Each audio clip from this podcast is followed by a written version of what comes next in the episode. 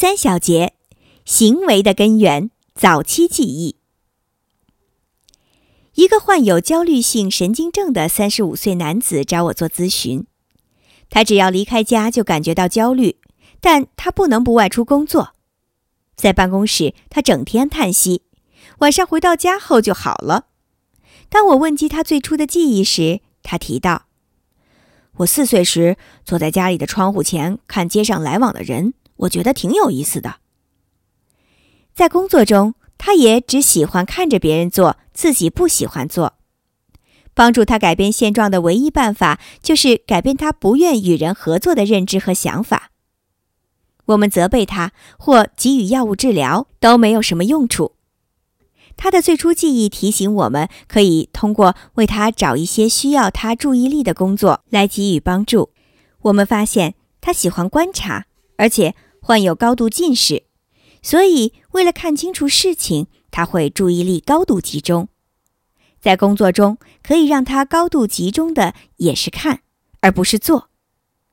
事实上，我们可以找到事情来将看和做都融入进去。痊愈后，他找到了需要自己注意力的工作。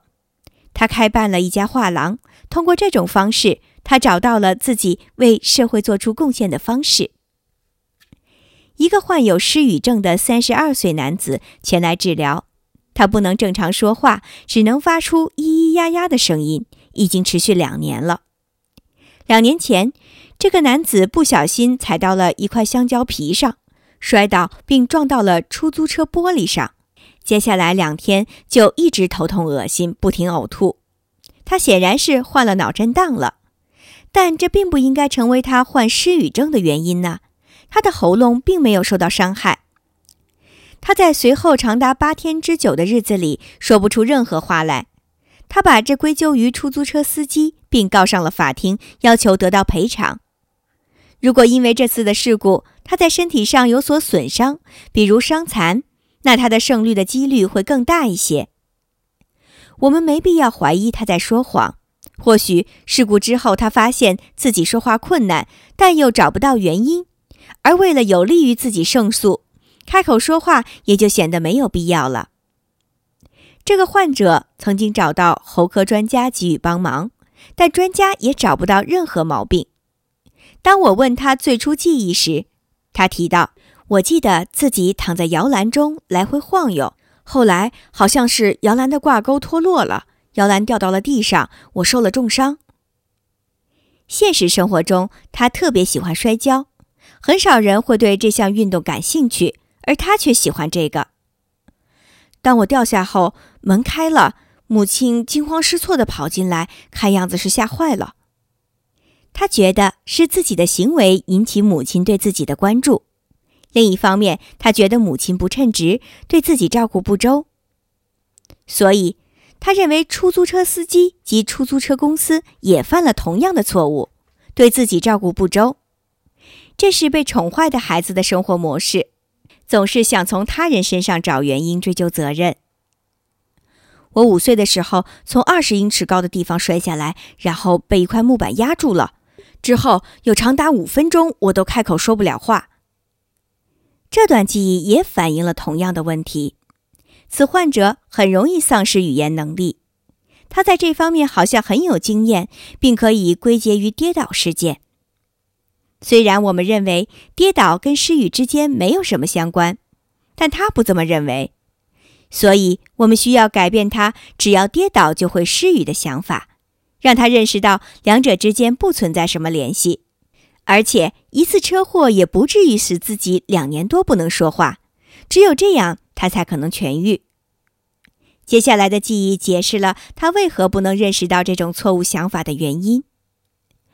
我母亲又跑了出去，看上去很激动。她的两次摔倒都引起了母亲对自己的关注。他是一个渴望得到别人关注的孩子，而且他想让给他造成伤害的人付出代价。这种事情如果发生在其他被宠坏的孩子身上，也有可能产生这样的效果，只不过不一定产生失语症。一个人的生命态度是由他的经历所决定的。一个二十六岁的男人找到我，因为他一直没有找到合适自己的工作。八年前，他的父亲给他找了一份经济行业的工作，但他没有兴趣，便辞职了。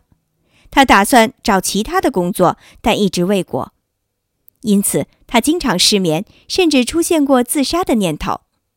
在辞掉经济工作后，他曾在一个镇上找到过一份工作，但后来家里来信说母亲病了，他便又辞职回到家中。从他的经历中，我们得知。母亲对他百般疼爱，而父亲则很严厉。他一生都在与父亲对抗。在交谈中，我们得知他是家中最小的孩子，也是唯一的孩子。他有两个姐姐，大姐和二姐都喜欢管制自己。父亲总是不停地指责自己，他觉得除了母亲以外，整个家庭都在压制自己。他十四岁才开始上学。后来被父亲送进一所农业学校，毕业后就帮助父亲打理农场。他在学校的表现很优秀，可他的理想并不是做一名农民。后来，父亲帮他找了一份经济工作，他竟然在这份自己并不喜欢的工作上坚持了八年。他的解释是他为了母亲才坚持的。小时候，他很懒散。胆小怕黑，害怕自己一个人待着。每当听到孩子邋遢懒散的时候，我们一定可以找到总是要求孩子讲究卫生的大人；当我们听到孩子胆小怕黑的时候，我们一定可以找到一个经常注意伴随他的大人。对于这个年轻人而言，这个大人就是自己的母亲。他觉得与别人交往很困难，但却总能够跟陌生人很好的相处。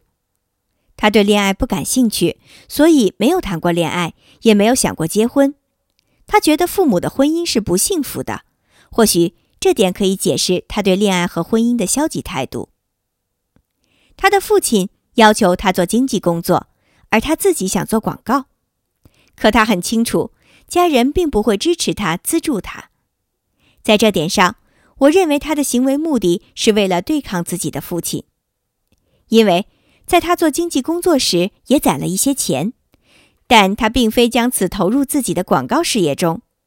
可以看出，他此前想要做广告，也只是为了对抗父亲的意愿。这个最初记忆反映出了一个被宠坏的孩子对于自己父亲的对抗。他记得自己在父亲餐馆帮忙的情形。他喜欢洗盘子。并将盘子从一张桌子搬到另一张桌子上，可父亲觉得他这是玩耍行为，并非常愤怒。父亲甚至在顾客面前打了他一个耳光。这一个经历成了他一生对抗父亲的根源。现在他依旧没有正儿八经的工作，我觉得他是借此伤害父亲，以此得到快感和满足。他的自杀想法也并不难理解。每一个自杀行为都是一种责难，对于他人的责难。这个男人的自杀是对父亲的责难，他的自杀行为仿佛在说，父亲的行为都是罪恶的。他将自己职业的不如意归咎于父亲，父亲给出的建议他全盘否决。可从小被娇惯的自己却没有独立养活自己的能力，他不想工作，只想玩，但却愿意跟母亲合作。所以，他也期待有一份不错的工作。那么，他的失眠行为与他对父亲的对抗又有什么关联呢？如果一宿不睡，第二天肯定无精打采；如果他的父亲想让他好好做事，他就很困乏，难以完成。你可能会想，他不想做，可以说：“我就是不想工作，怎么样强迫我都没有用。”可是。他需要考虑母亲和自己的经济状况，而且他不想给家人造成这样的感觉：这个孩子没救了，我们放弃他吧。于是，为了给自己不是故意不工作找个理由，他就出现了别人看上去合情合理的症状——失眠。起初，我询问他的梦，他说自己从不做梦。后来，他提到了一个常做的梦：他梦到有人往墙上扔球。而球总是弹开。这个梦看上去没有什么特别之处。那对于我们找寻他的生命意义有帮助吗？我问他。当球弹开后，然后呢？他说：“球弹开，我就醒了。”这样，他将自己失眠的整体情况做了交代。他把梦作为闹钟，将自己叫醒。在他的认知里，每个人都像球一样推自己向前，强迫自己做不愿意做的事情。他梦到有人往墙上扔球，而且每次都会被惊醒。第二天，他便因睡眠不足无法工作。如果父亲着急等他工作，他就用这种方法给予抵抗。如果他这么做只是为了抵抗父亲的意愿，想出这样的手段的确是蛮聪明的。但从生命意义来看，他这么做对自己、对别人都是不对的。所以，我们需要帮助他改变。我对他的梦进行了解析，以后他便再也没有做过这个梦。可是，他还是常常半夜醒来，因为他的梦的目的已经被人揭穿了，所以。他已经没有勇气再做这个梦，但为了第二天不能正常工作，他还是要把自己弄得睡眠不足、疲倦不堪。如何帮助他呢？唯一的办法就是帮助他与父亲合作。如果他的注意力一直放在与父亲的对抗上，那他永远也好不了了。开始时，我像往常做咨询一样，先顺着他的想法，我说。你的父亲确实做的不对，他怎么可以对你发号施令呢？他利用自己的权威来压制你，太不理智了。他需要治疗，但是你能做什么呢？你指望他能做出改变吗？如果天下雨了，你怎么办？除了打伞或者打车和雨对抗，其他一切都毫无意义。现在的你就像在对抗雨一样，但你觉得现在的方式是最好的对抗办法。可事实上，这种方式对你造成的伤害更深。我把他身上所有的问题都关联在了一起：他对工作的排斥、自杀的念头、离家出走、失眠等等。我对他解释说，这些都是他要惩罚自己父亲的方式。我给了他一个分析：如果晚上睡觉时总担心自己醒来，你就会把自己搞得很累。第二天无法工作，然后你父亲就很生气。我想让他面对现实，他的注意力都放在了对抗父亲上。如果我不制止这种对抗行为，任何治疗都是无济于事的。他是一个被宠坏的孩子，这一点我们已经知晓。现在他自己也有所觉悟了。这种现象类似于恋母情节，即俄狄浦斯情节。这个男人对父亲百般伤害。但对母亲却百依百顺，这与性无关。他的母亲很宠爱他，父亲却恰恰相反。他所受到的这种不良教育，导致他对生命意义的错误解读。这与遗传也无关。他的这些行为，并非是遗传了原始人杀死部落首领这样的基因。他的行为出自他的经历。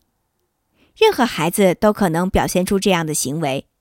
如果有一个宠爱自己的母亲和一个严厉对待自己的父亲的话，如果一个孩子总是与自己的父亲对抗，而自己又缺乏独立自主的能力，我们就可以很容易理解这种行为的根源了。到此为止，本书的第四章童年记忆分享完毕。在下一小节中，继续和大家分享本书的第五章梦。我是既然，我们是读书郎，谢谢收听，再见。